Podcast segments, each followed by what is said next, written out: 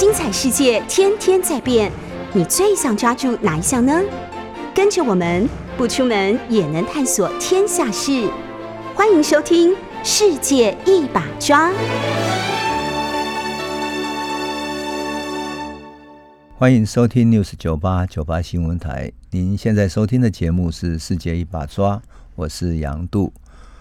我们讲到历史的时候，很容易的哈，会用一种啊，过去说我们会有定于一尊的史观哈。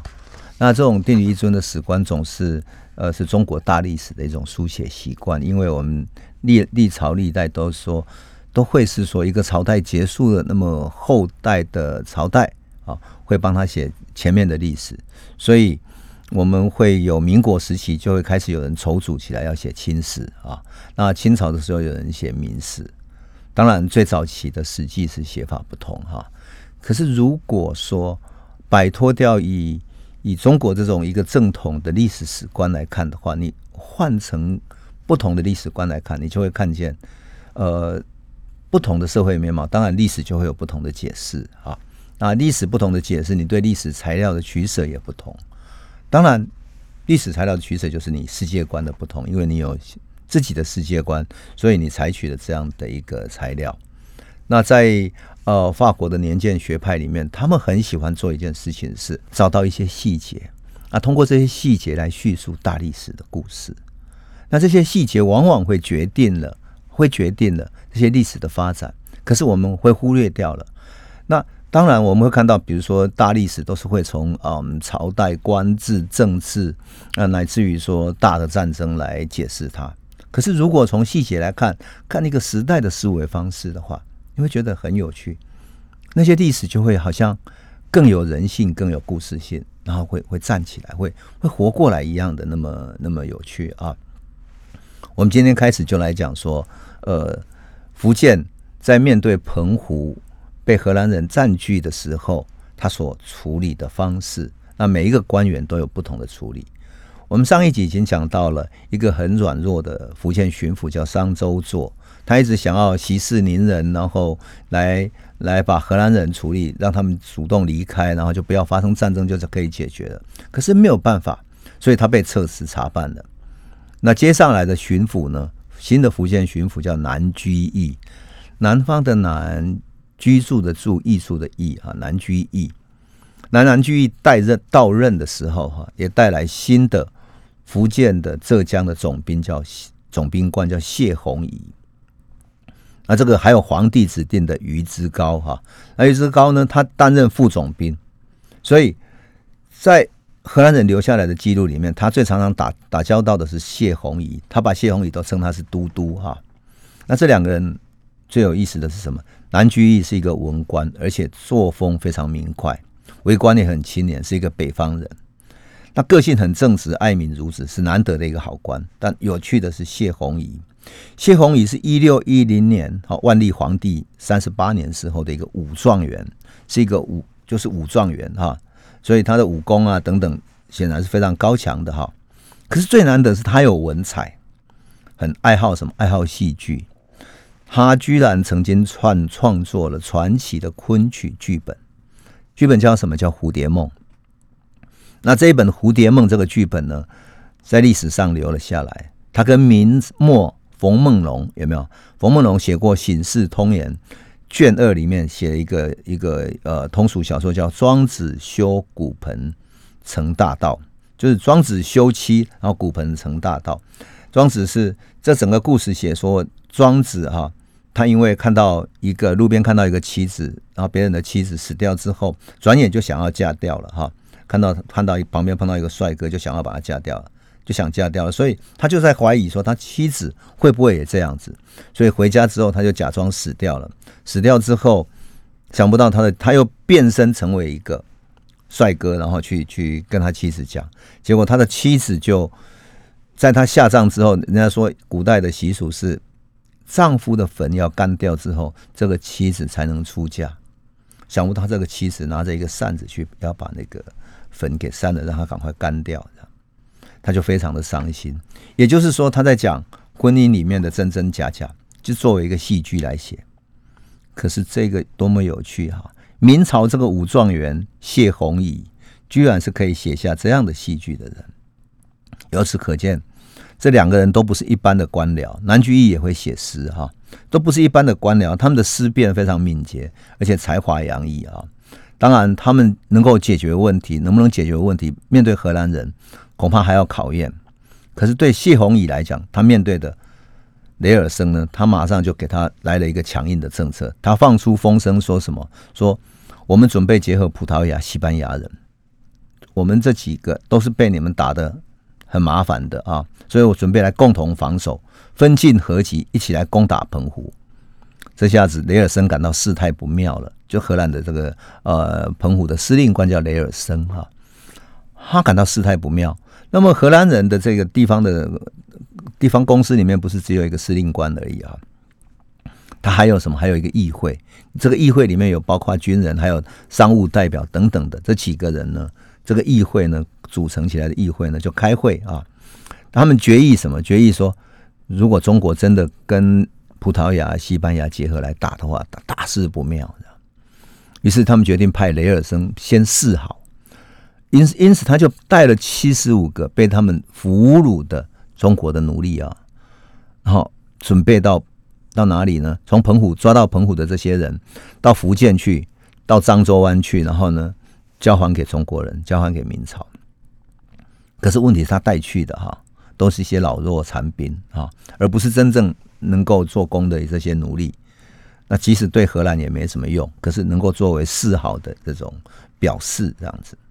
所以，一六二三年八月的时候，李尔森就到厦门去哈。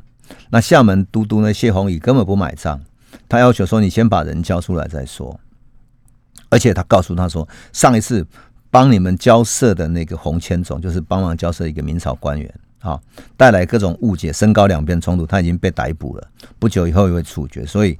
你不要心存侥幸，这样。那雷尔森一收到谢宏仪的信，马上回信说：“我把人送上了。”哈，那好，如果我们退到台湾去的话，你明朝是不是可以派过来交易呢？哈，那当然，就在这个时候，谢宏仪给雷尔森的回答很清楚，他说：“你送来的都是病人，啊，另外还有一千多个中国人在你们手上，还没有放回来。”我们跟马尼拉交易的贸易呢，有数十年的历史，从来就是和平，也没有这种嫌隙。你要来谈贸易就来谈贸易，你凭什么要我们放弃目前我们的交易，特别是跟马尼拉的交易？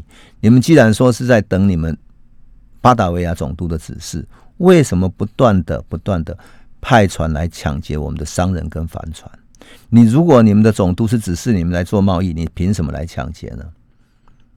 我们的商人是好的人民，在各种不同的国家经商。你们有什什么理由抓他们？你们要求是开一个地方跟你们做贸易啊？可你说我们的商人控制俘虏，这样我们怎么跟你做贸易的？所以谢宏仪的态度是很清楚的哈，很清楚的。结果雷尔森只好回信给他说：“我知道你们跟马尼拉做贸易很久了，可是马尼拉跟澳门两个当局都是我们的死敌。”我们依皇帝的命令，无法容忍任何国家补给他们，所以此前我们跟福州已经有协议了，你们不要去做贸易。可是你们居然还去做贸易，那当然这就是这个雷尔森把过去商周做没有答应的事情，他也拿来说嘴嘛。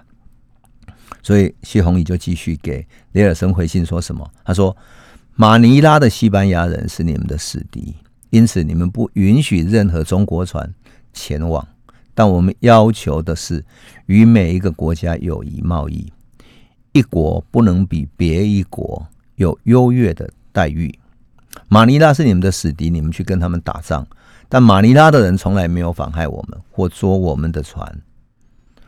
阁下有何理由占我们的土地？巴达维亚城是你阁下的土地，我们把货物运过去，对你还是比较方便的，我们可以做贸易。但如果你要跟我们做友谊贸易的话，你就要放弃澎湖，释放中国人，然后我就会跟我们皇帝报告，那我们的船就会开到巴达维亚去。换言之，在这个过程中，谢宏仪态度非常清楚，大家是平等的贸易的，你没有任何人可以可以得到特别的好处哈，特别的这种呃待遇。然后你荷兰也没有权利来要挟我们。换言之，谢宏宇的这个论点，其实用现代的眼光来看，也一点都不模棱两可，是合情合理的。那偏偏呢，荷兰完全不这样思思维的，因此对雷尔森来讲，谢宏宇的回答是很清楚的，而且谢宏宇随后最后在信的最后还告诉他说：“你如果要友谊，我们可以好好做贸易；但是如果你继续在沿海打劫的话，那么我们只好开战了。”这样。雷尔森接到谢宏宇的信，知道自己理屈嘛，所以他隔天就回复说：“其实马尼拉并不安全哈。”那么，一六零四年就曾经有两万名中国人被西班牙人杀害，也就是马尼拉大屠杀哈。他们只是要贸易而已，那你们不如来澎湖、大员或者巴达维亚来跟我们贸易比较安全。你们还是不要跟马尼拉做生意。可是谢宏宇跟他的回信还是坚持两个条件，就是放弃澎湖，释放所有拘禁的中国人。至于澎湖的贸易，他说：如果你们善意的要求贸易，善待我们商业营生的臣民的话，你也会在巴达维亚得到足够的货物。我们会带了足够的货物去巴达维亚，满足你们所有的需求。当然，雷尔森提的三个交易地点：澎湖、大园跟巴达维亚。他就答复他说：“你提到大园，对我们来说更近，更适合跟你贸易，所以你不妨到大园去，也就是到台湾来，啊，到台湾去这样。当然，对于荷兰人来讲，他们也来看过台湾嘛，他知道他们的大船不方便靠岸，啊，所以他仍然希望说他能够长期占有，因此就继续写信跟他拖延，拖延哈。那么这个时候呢，其实荷兰人在澎湖。过的日子过得并不好，他们的城堡本来是用泥土啊、粘土建、烟灰建起来的，所以那些都并不牢固哈。到了冬天，风一吹，然后东北的雨，北方东北季风带来的雨啊，一直一直下，所以它城堡就会就会出现很多问题，而且呢，很多人水土不服，很多人水土不服，生病，苦不堪言，他们纷纷要要求要离去了。因此，在那个时候呢，雷尔森曾经跟巴达维亚说过：“他说，我们那些契约期满要离职的人啊，非常的多，特别是跟那些约定一起要出征的自由人更是麻烦，因为这里实在是太贫瘠了。好，大部分的士兵哈，特别是那些牧师还有传道的人哈，都请求解职离去。他说，他们说只要离开这里哈，回到巴达维亚，把他们赚来的薪水都送给穷人，都愿意。”他们甚至于薪水也不想要了，这个就看到了他们在那里所所面对的难题，而且呢，雷尔森开始后悔了，后悔巴达维亚给他们下的这种战争的指令，也就是说，这种战争其实让他贸易根本没办法做呀。可是问题是，巴达维亚就给他们下战争，说如果中国不愿意开放贸易的话，那就开动战争吧。所以他就在信里面写了几句后悔的话。他说：“真希望那时候没有发动战争，由您阁下亲自协同几个东印度议会议员来福州跟那里的官吏交涉，好来取代那些严厉的指令吧。这样以后我们会比较好做事。好，虽然我们已经尽力理解、努力奋斗，但一直受到总督跟阁下的指令、命令所束缚，特别是关于要在此地。”寻求对中国人通商交易的事情。换言之，如果不取消对他们开战攻击的话，那么他们就不会跟我们开动贸易的。因此，我们也很难取得全部的私货以及开放的港口。这个就知道说，哈，雷尔森这封信其实写写出他真正的困境，就是你一边要强力打，然后又要非叫人家开放可不可这样。就在这个时候。南居易和谢宏宇开始了他另外一个意图，什么意图呢？他们设了一个很有趣的轨迹。这个轨迹是约他们来和谈，但是事实上是要发动战争的。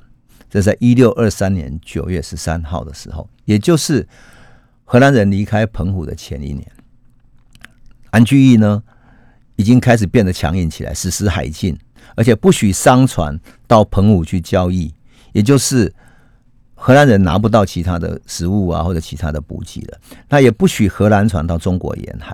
这个消息传得很快，漳州、澎湖各地的船商都知道了，所以他们也看到什么？看到荷兰人在澎湖附近哈，就是开始把东西啊、枪炮、弹药等等装上船去了，准备开战的感觉了。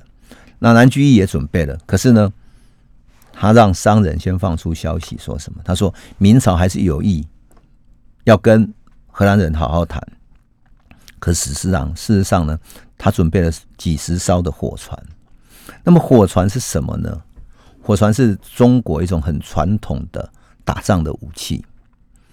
在宋朝、元朝的时候，哈，在河上、河河面上的战争都用过火船。这种火船河面上的，因为比较平静嘛，所以火船的结构比较小哈。那在船的船头呢，备了一些炸药。啊，或者易燃品啊，船头呢有一个铁钩子啊，那开船的人把那个铁钩子有带有倒钩的那个那个穿刺的长剑有没有哈？然后他直接把船靠近的时候刺进对方的船舱，然后呢刺进去之后绑紧了这条船，然后点上火，人就跳船走了。那这样这条船就。把对方的船扣住，然后开始燃烧。燃烧之后，就会把对方的船船船舱底下烧的一个破洞，然后就开始燃烧起来。啊，那宋朝的那种设计里面有一种船，还设计的非常精巧，很漂亮。怎么设计的？它在两一条船中间哈，做成卡榫，然后让前后变成前后两段，两段的船，然后卡榫卡住了。然后当这条船穿过去，然后卡住对方。开始燃烧之后，他把这个卡榫打开，于是整条船就像像香蕉剥成两半这样，然后两边都翘起来，然后前前半部继续燃烧，后半部就变成一条小船继续划走了，就用这样子跑走了啊。所以这个火船呢，往往在打仗的时候，往往是不理会对方是否来攻打等等的，它完全就是要冲到对方的底下去放火去烧。那这种。在大河上的水战的这种这种船，当然很小，没有办法经得起这种海浪的波涛嘛。所以海战里面的火船都是用小船去改造的。那小船的前面呢，要装满了木片、硫磺、火药、煤油等等的易燃物。然后火船的攻打还有一个很重要的关键点是什么？要利用顺风的时候，因为如果你的船开过去的时候是逆风的话。火不就火势不就倒着烧过来吗？所以当你要去进攻的时候，你要顺风的冲过去，然后放火烧它，于是火势就直接烧到对方的船舱底下去。这样子呢，就能够很快的让对方的的船底、船舱底下着火。那开船的人怎么办呢？啊，开船人怎么办？那么在明朝这个时候，开船的人他有一个记录里面，他说他放了一个像水缸一样的东西。他把那个水缸放放到那个海里面去，然后人跳到水缸里面去，用手划着或者用小桨划着，就尽快就逃走了。还有另外一个办法是什么呢？这是后来郑芝龙对付荷兰打仗的时候所做的。他让这些开火船的哈的士兵呢，身上绑着呃竹筒子。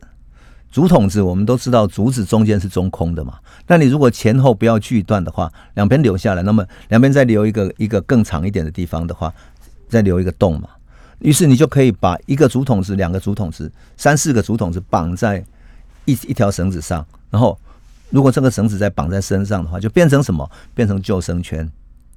古代可没有像我们现在有现代性的救生圈。那这样子呢，船一冲过去烧起来之后，就可以。让它开始烧起来了，啊，让对方烧起来。所以这种火船在作战里面非常好用，特别是什么？特别是荷兰的克拉克大船实在太大了。用沈有容来讲，就是说船大如一条一一个城堡一样的，而它的炮打出去，声震河海，山海皆震，都会震动起来。所以中国式的风帆船只有它的四分之一，怎么打得过它呢？因此。只有用货船去攻它。那么这一次，南居易也同样的准备了货船，要好好来打它。然后就在这个时候，荷兰的舰队从台湾出发，前往漳州河去了。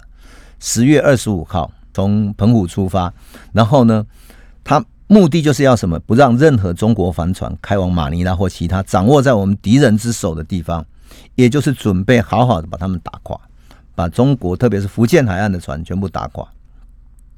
所以，他就整个出发之后，可是他又还很有趣，他收到了这个南居易的讯息，说他们还有想要和谈，所以十月二十八号哈，他就到达厦门港口的时候，进入了漳州河。他想，也许再谈最后一次，所以在船上竖了白旗，而且呢，写了一封信给厦门的都督谢宏仪，都要求最后我们再谈一次，好好谈一次和平通商，有没有可能？意思就是说，如果没有可能，我们准备开战了。想不到这个时候，有一个中国的商人来见这个带队去攻打的，叫 Franks 啊，这个将军。那么这个中国人呢，他说他曾经在巴达维亚做生意，会讲荷兰文，也受过荷兰人的好处，所以我现在想要帮荷兰人的忙。那和厦门现在有三百多个商人。都受不了了。现在这个这个巡抚禁止我们通商，所以我们正在劝说我们的都督，我们需要有一个有影响力的人物，那么来改变这个决策。可是，在厦门有一个很有影响力的一个人，他的名字叫隐士，就是退隐的隐，中国那个传统的隐士。这个隐士呢，是一个退休的大官，安贫乐道，很有学问。在厦门很有影响力，如果请他出马官说的话，厦门官员会听他的。所以你要不要跟他见面呢？他就跟这个荷兰船上的司令官这样讲，就跟 Franks 这样讲。他说：“让他来听听你们的说法，以后我们就可以改变决策了。”那这个隐士会起到什么作用呢？我们先休息一下，回头再来讲。欢迎回到九八新闻台《世界一把抓》，我是杨度。我们刚刚谈到了啊。荷兰船准备大张旗鼓去作战，然后船上都装满了炮弹药啊，准备好好打一仗。可是到了漳州河口的时候，就有一个商人来告诉他说：“其实做生意还是有办法的。”那我介绍你一个隐士。中国这个隐士哈，一直有一个传统，就是说是退休大官，很厉害的。那他呢，对政治上很有影响力，只要他出马的话，这个厦门官员都会听他的。好，这个商人跟荷兰这样讲，荷兰人这样讲之后啊，他们听下去了。于是他们邀请了这个隐士到荷兰船上去，来聆听荷兰人的说法。这个隐士是一个呃仙风道骨、留着胡子的一个一个呃看起来素朴的，但是又很有威仪的一个人。那听完之后，嗯，他就点头说：“荷兰人的说法有道理啊。”那么他愿意请厦门的官员来好好协商，他会代表回去跟厦门的官员谈，谈一谈之后，呃，有什么相关的办法再来再来，随后会再来联系。那么过了几天之后，荷兰人得到了厦门都督就是谢宏仪的回信了。这个回信里面讲到了这个隐士所提的各种条件，甚至于说，如果双方能够这样。正式的贸易的话，那么对双方都有好处的。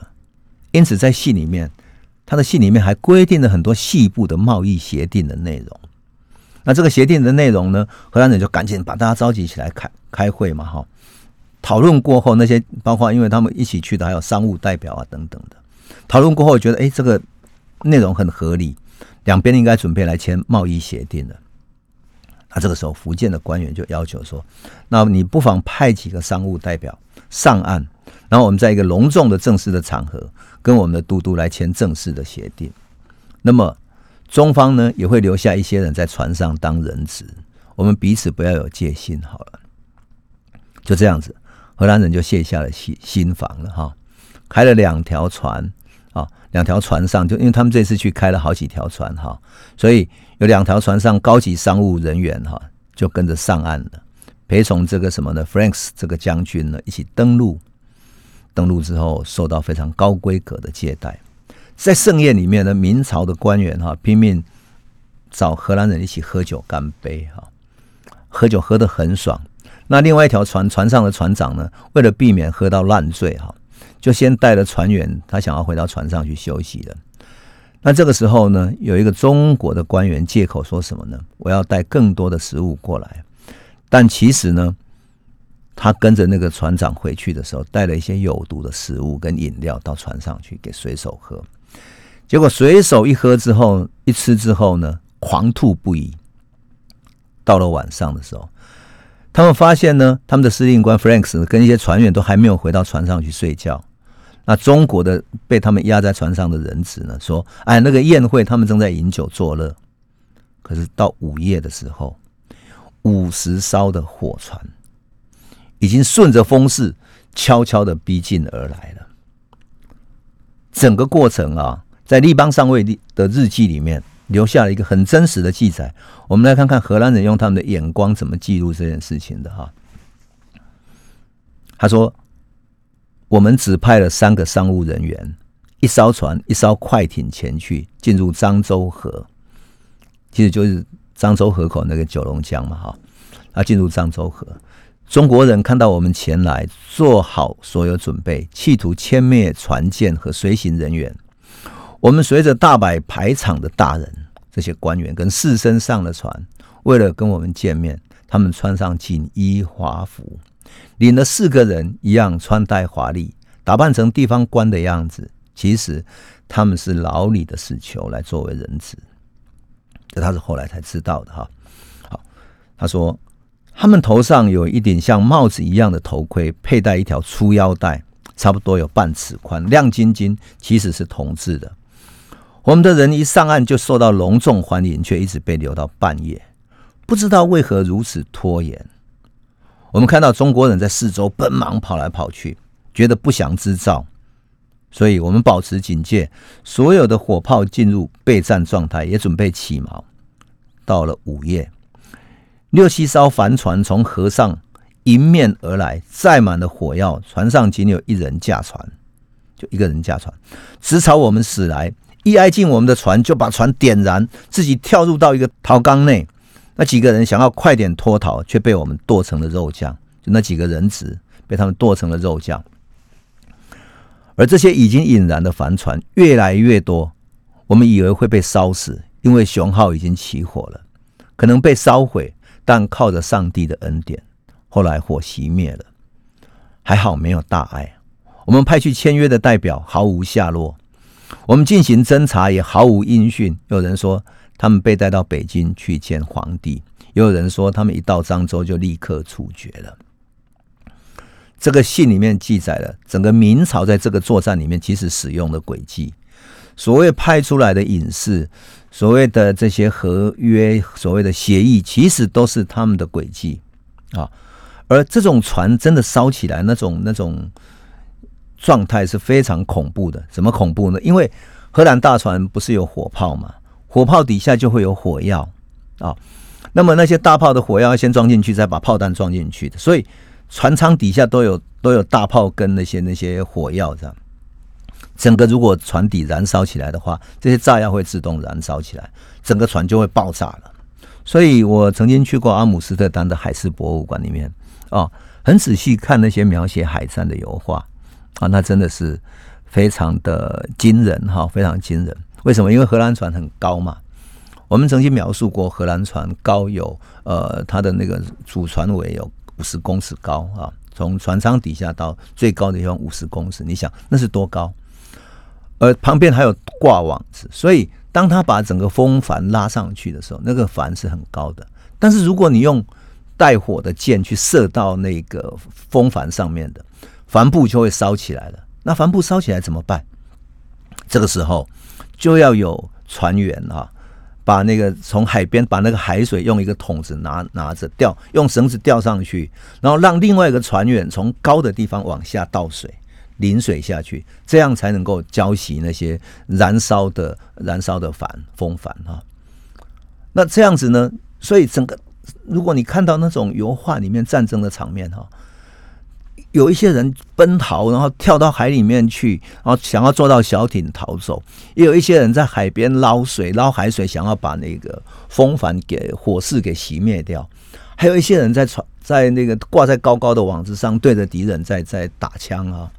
整个是非常战乱的一种情况。而我看到的一幅油画是整个船在倾斜的时候，许多人就爬在那个高高的桅杆上，而那个桅杆上面只是细细的一根杆，然后。一些人就用手臂挂在那里，准备逃亡的样子。这个就是当时海战的场景。换言之，你可以想见，当时在厦门的这场战争，其实立邦上尉以及荷兰人是多么多么紧张这样子。所以，我后来看到那个荷兰油画的时候，想说，那时候荷兰人所感受到的那种船体炸裂、木块跟人体哈被被大炮这样炸开来，火光跟炮灰狂射的那种感觉，海面上只看到一片伤亡求勇的那些船员哈，你就可以想见那时候的厦门的场景。因此，我们说这场海战哈。南居易跟谢宏宇用了中国传统兵法里面的各种奇技、奇怪的技巧，欺敌，对不对？用隐士这种戏码，搞得他曲曲折折的，好像是真非真。然后没有这个人，然后好像有这个人，然后居中，搞得好像非要信其真不可，而且很有可信的样子，又又有点中国式的神秘。这样。第二个呢，他诱敌上岸，上岸之后再摆一个鸿门宴。然后再搞毒酒，毒酒只有在火攻他。那么这种战争的方式，其实在战舰的设备跟战火炮都在落后的情况底下，即使南居易跟谢宏仪就用尽了所有过去中国的所有战术，终于赢得了胜利。当然，这个也使荷兰人非常的生气，非常生气，因为他本来就是要准备全面开战的嘛，所以就从此开始呢。荷兰就觉得以后跟南居易跟谢宏仪很难再谈下去了。那么荷兰在海上上面哈，他们本来啊就是有火船的战法哈，火船本来就有这个战法，但是这场小小的战役呢，也使得明朝的人知道怎么用技巧来战胜荷兰哈。当然，在战争的过程中，这种轨迹都必然产生的哈。那即使我们看到今天的世界各地的战争哈，俄国跟乌克兰战争等等，也都还是一样，彼此都是各种奇怪的计谋都会出现的哈。那谁用奇迹取胜，谁就是胜利者啊。因此，我们说谢宏宇跟南居易这场仗打赢了，可是，在接下来呢，可就没有那么容易了，因为荷兰开始愤怒起来了。那么他们会怎么来作战呢？我想我们可以先休息一下，回头再来讲。欢迎回到九八新闻台《世界一把抓》，我是杨度。我们刚刚讲到了厦门的那场战役，哈，把荷兰的部队打得有点惨兮兮的，他们非常愤怒，又急又愤怒啊！急怒攻心之下呢，他们决定无论如何一定要展开报复。可是这个时候，澎湖正是冬天的时候，到了十一月了，澎湖的冬天吹着寒冷的海风，树木开始枯黄了，小岛更显得荒凉。那土地那么贫瘠，又缺乏粮食，而且他们的主食呢，也不像欧洲有面粉的制品，而是煮的稀稀糊糊的米粥，用米煮成的粥。两边一开战，南居易又在福建的沿海禁止跟他们通商，所以他们没有肉，而从附近居民买了买来的鱼又不够，所以他只能够煮鱼粥这样来吃着。加上又缺乏从中国运来的青菜水果，衣服又不足以御寒，所以他们的士兵生病了。再加上南居易跟谢宏宇又把他们的 Franks 那个司令官抓了，两个商务员也抓了，还有五十几个荷兰人都被抓了。整个澎湖评议会啊，非常的愤怒，那整个攻击也宣告失败了。他想要展开报复，因此巴达维亚的总督哈在。一六二四年，就是到了那年三月，写给呃总部的报告里面就说什么呢？他说，由于中国曾经这样设计我们，所以我们要给中国人以强烈的回回击哈。那么我们要派出船队啊，沿着中国北部沿岸，然后沿路南下，尽力给他们打击，尽可能的捉获中国人，扣押相当一批中国人以后，再派一条或者两条船载运，直接驶到巴达维亚来当奴隶。他们说：“哈，他说无法想象中国人对我们人设虚假圈套的目的何在？或许是最近对我们前往马尼拉的中国商船一种大肆劫掠的报复，或者打消我们进一步谈判的任何希望。换言之，我就觉得很有趣哈。我我后来每一次看到这一段的时候，就是巴塔维亚写给总部的报告里面，我老是觉得很奇怪，就是说他那个到底是怎么思考的呢？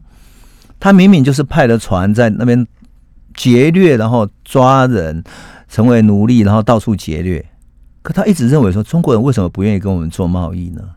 你一边打劫，然后一边要人家来做贸易，怎么可能呢？他当然设一个圈套跟你开始开战了嘛。所以荷兰也只好开战了。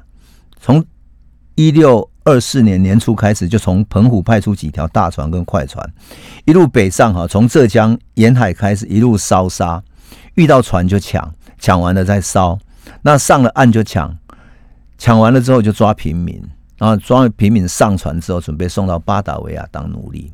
但奴隶要活着才有价格啊，所以有的时候粮食不足怎么办？就像立邦上尉曾经讲过的，就丢到海里喂鱼了，写的赤裸裸的。当然，像我这样的一个，嗯，我的祖籍是漳州嘛，我每一次看到这个时候这一段落的时候，会想想到一件事情，就想说，哇，还好我这种漳州的祖先可能是住在我们祖先在平和啊，靠近山区，不住在沿海，否则的话，可能祖先都被他们劫掠了。当然，这是荷兰哈对于明朝的一种报复。可是他这样四处出击呢，他其实也会出现困难，什么兵力不足，好，能够派出去的其实只有三条船，一共一百九十九个人，就是两百人。那留在澎湖呢，还要留守嘛，还有两百多人，两百多人里面有四十几个生病。那另外呢，这个时候荷兰人决定派人到大员，就到台湾来了。为什么要到台湾来？因为他们知道中国沿海既然做不了，是不是要开始准备另外一条退路了？换言之，不能做贸易的话，退路早晚也要走的。在这个情况底下，荷兰开始想要退路，所以就派了立邦上尉到台湾来。那么到台湾，希望能够先建立一个堡垒，作为他们以后的基地，作为未来的退路。可是呢，立邦上尉到台湾来建这个堡垒要塞，其实建的并不顺利。为什么？因为他毕竟是对台湾人生地不熟，所以他到台湾开始摸索。那主要的建材呢，只有在台湾在地的竹子跟沙子。那竹子就要带着人到竹林里面去砍嘛，所以竹林就距离海边有一段距离，中间他要穿过平埔族原住民的这些居住区嘛。有一次两边吵了起来哈，平埔族的原住民找了两百多人去攻打他们，用标枪啊、弓箭等等投射他们。那荷兰这边呢，只有三十几个人用火枪回击，所以他们就有三个人被射死了。可是原住民那边有四个人死亡重伤，所以他就发现说：“哎呀，在台湾要建也不容易。”那甚至于他曾经在林子里面呢，跟麻豆人啊，就是麻豆社的人，跟呃木加溜湾的人啊，曾经交手过。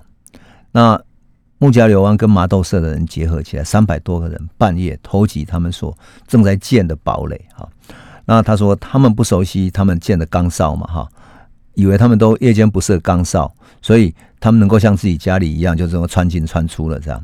那有人就冲进来之后，三百多个人冲进来之后，准备在堡垒里面纵火放火烧，结果一个哨兵朝他开枪，然后他倒地之后，其他人就害怕了。这时候炮兵就对着整个山谷。打出他的大炮，终于把他们赶跑了。而那些敌人吓坏了，就所谓的原住民就全部跑走，然后他们就安然的而返。可是问题是，他这样子也不是办法。为什么？我们讲过了，他的人都分散开了，而一百多个人在这边，所以他真正要对大陆沿海、去福建沿海去发动战争，根本打不起来啊！而更糟糕的是，这个时候啊，澎湖的情况很糟糕了。为什么？因为越来越没有食物可以用了，特别是到了冬天。一六二四年一月份的时候，哈，很多人生病了，人少了，所以最后雷尔森只好请立邦上尉把一百多个人从台湾再撤回到澎湖去。他把堡垒里面能够带走的一些东西先撤回去。而雷尔森在澎湖讲的，写给巴达维亚的报告里面写的很惨哈。他说：“现在生病的人没有像去年那么多了，感谢神。”因为曾经我们从中国取得大批橘子跟其他食物，使我们的士兵在短期里面都有强壮起来。不过现在已经有五个月了，几乎没有取得这些食物，也可能不会再取得了。因此，我担心我们的健康情况又会恶化。但神是万能的，希望他会赐给我们更好的解决办法。他说：“大元目前没有生产新鲜食物。”就立邦上尉从台湾回到澎湖去的时候，他说没有新鲜食物，对澎湖也没有帮助。澎湖是个很不健康的地方，因为这里只有鱼和咸水，但在这个干燥的时候还很不够用。此地很适合养一些山羊和牛，好，如果能够可能的话，运几头母牛来。但是呢，Campus 先生就是一个船的先生哈，他运来的居然是公牛，公牛没有母牛就不能繁殖，所以我们只好宰来吃肉。我们现在一星期只有两天有肉可以吃，其余的日子只有米，煮了稀粥，然后拿米去换鱼来吃。忍受着寒冷，许多许多人都想要回航去了。你就可以想见，在澎湖、雷尔森以及荷兰人过的是多么艰难。因此，他们想要退到台湾来，退到大园。可是呢，他又想撑死在那里，因为巴达维亚给他们的命令是这样子。那这个时候呢，其实南居易跟谢宏仪他们没有闲着，他们把他打败了之后，已经开始在设想怎么去包围澎湖，然后把荷兰人赶走。因此。此时，明朝的部队已经开始在集结了。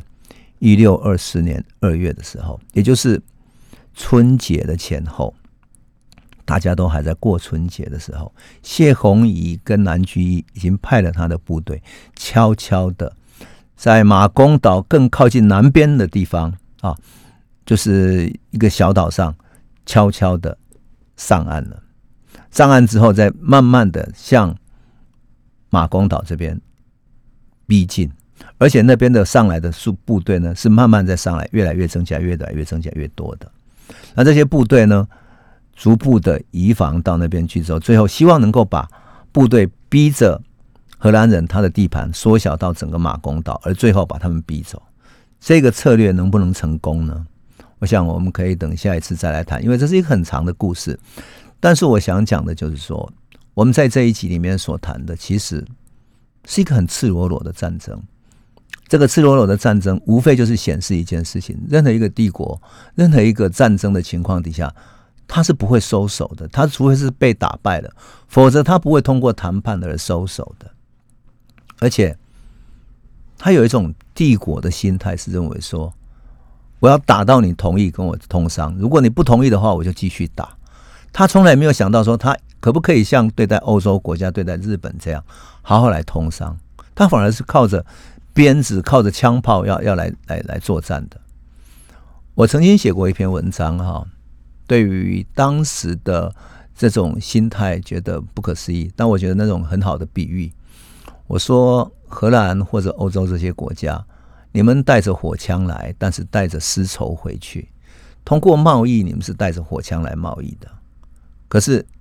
带着白银跟火枪来，好像西班牙就带着白银过来，可带着丝绸回去。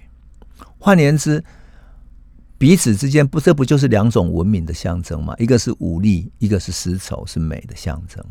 两者的交易就是东西方文明的交汇，而东方事实上并没有对西方产生用火炮去攻打的结果。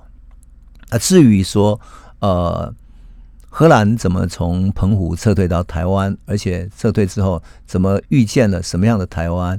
啊，他们遇见台湾原住民有什么样的遭遇？而那个时候的台湾会是一个什么样的社会情境呢？